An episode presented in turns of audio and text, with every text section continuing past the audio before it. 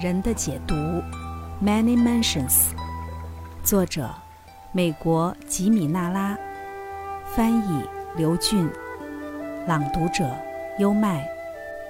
第十一章：惩罚性心理。我们已经见证了属于道德范畴的骄傲之罪如何在身体上造成跛足畸形的实质恶果。凯西解读中还有许多案例是由精神上的罪行导致的严重心理问题，其中有两例较为突出的心理失调个案，其起因是对他人的失于包容。第一个案例的主角曾苛刻冷酷，对人类弱点毫不容情，他鄙视所有违背了律法字句的人。刻薄性情的报应起初体现在腺体分泌障碍上。并持续了整个青春期。月经过多失调症使女孩无法规律的上学，每个月需卧床近两个星期。她变得羞涩孤僻，由于缺乏与同龄人的接触，对她性格的各个方面都产生了影响。这段失调症最终结束了，女孩发育出了美好的身材，成为纽约的一名职业模特，后来结了婚。但他的终身伴侣却是个不幸的选择，他们几乎没有共同之处。他冷酷而缺乏感情，而他迫切地渴求关爱。随着第二次世界大战的爆发，丈夫去往国外，她陷入强烈的孤独，这种痛苦实在难以忍受。她离家去了度假胜地，沉溺于酗酒和纵欲。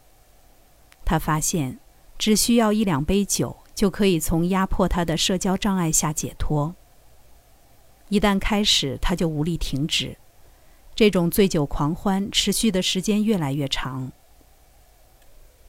有时他夜以继日的不停豪饮，持续三个星期，同时与看上眼的任何士兵、水手、飞行员、海军鬼混。喝醉的时候，他对于衣着没有任何的礼节顾忌。会毫不在乎地仅穿着未系好的便服将垃圾送到后院，或者一丝不挂、悠哉悠哉地踏入寄宿公寓的会客室，除非被人制止。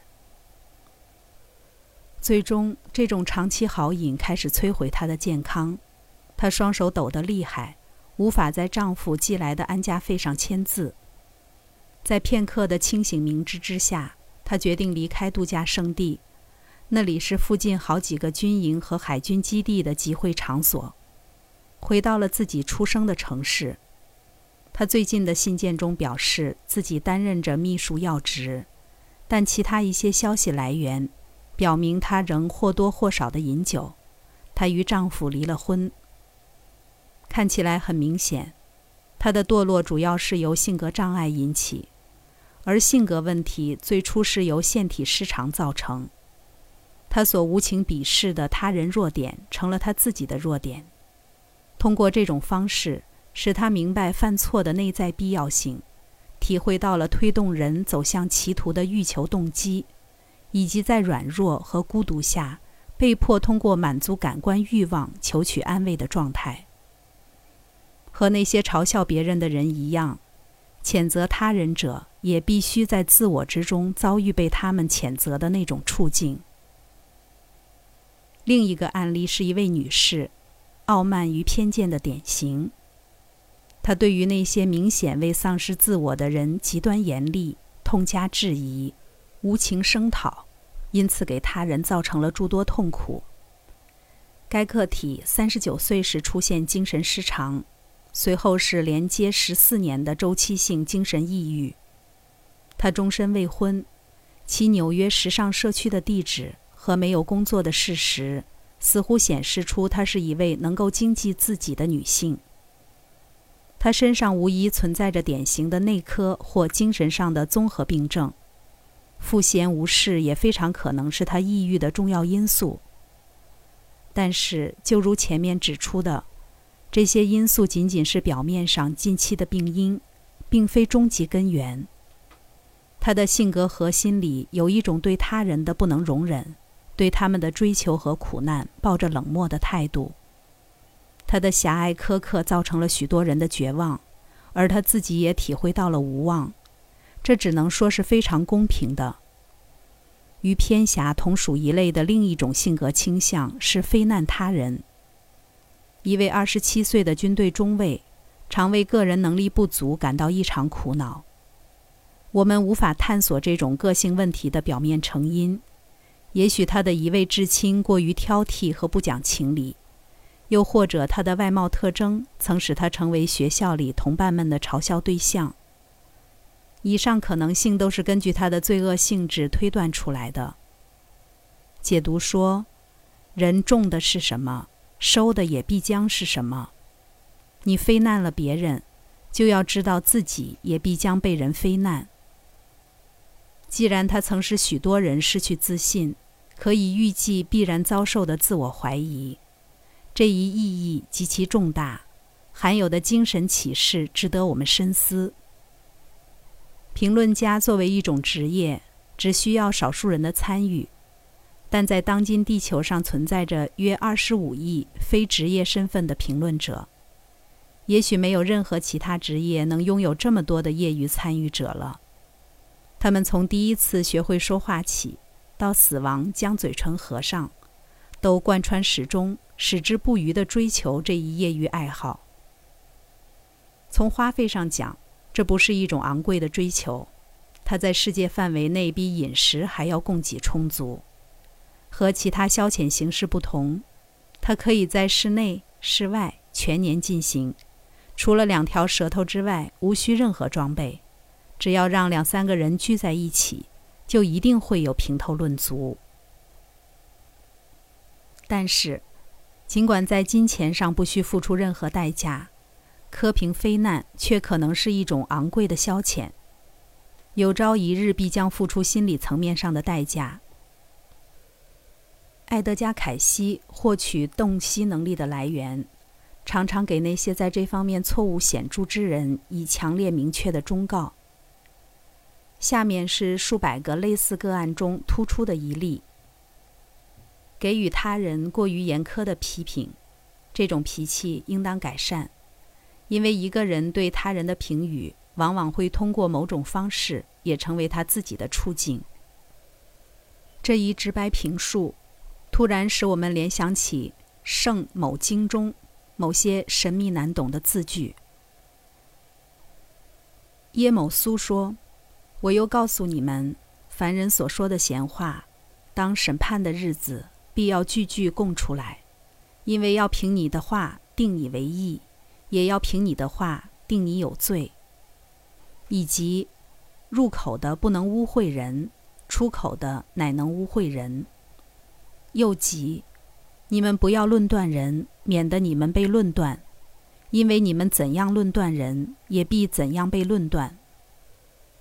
这些段落具有了雄浑、确切和明智的含义，其实际威力不可小觑。必须注意的一点是，在此处以及其他各处，动机和意图才是主导因素。文艺评论的职业本身并未导致年轻中尉的责罚，而是他在轻率从事职业的过程中抱有的态度和给他人造成的自信丧失。从始至终，重要的都不是法律条文，而是执行精神，不是形式。而是实质，不是行为，而是动机。在前面关于性格特质的章节中，我们看到发号施令的经历可能造就颐指气使的性情。领导才能是值得赞赏的品质，但他也常走向专横残暴的邪路。历史上曾经不止一次，大权在握导致了傲慢和肆无忌惮的自我满足。凯西档案中就存在一些极端恶劣的滥用权威的案例。其中一例的案主曾是上流人士，在致力于保护公众道德、捍卫基某教信仰、对爆发的罪恶进行清洗的过程中，发现了趁职位之便以谋私利的机会，利用那些被关押的女性满足自己的欲望。档案显示。这位清教徒中的败类患有严重的癫痫症，失去了语言能力，以及对左半边身体的控制能力。她不能自己更衣，无法照顾自己的基本起居，肩膀歪斜，而且在经历了好几天的每隔二三十分钟发作的痉挛折磨后，不再能抬起头或者靠自己坐起身来。另一个值得研究的滥用职权案例有关一位女士，她曾身居要位，自己却变得独裁和肆无忌惮，几乎与她曾努力推翻的那些贵族一样恶劣。四十岁获取解毒的时候，她已经守寡十年，还带着一个小女儿，她不得不与诸多不利因素抗争，养活自己和孩子。有段时间，他曾为美国公共事业振兴署的项目工作，但境况最多只算暂时糊口。孤独和缺乏娱乐使他感到极度气馁。这类案例为分析人类困苦现象和从实际遭遇逆推到可能成因的研究提供了重要的推导线索。两千年前，希腊悲剧作家埃斯库罗斯提到的。性格就是命运，反过来也一样合理。在上文提到的案例中，似乎是今日的命运揭示了昨日的性格。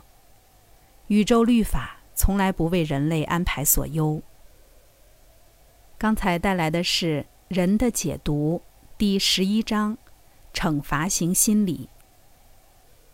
如果您对埃德加·凯西的解读案例有兴趣，可以关注主播优麦的另一本已发的书单，名字叫做《爱德加·凯西自然疗法健康手册》，那里有更多关于爱德加·凯西的诊疗案例。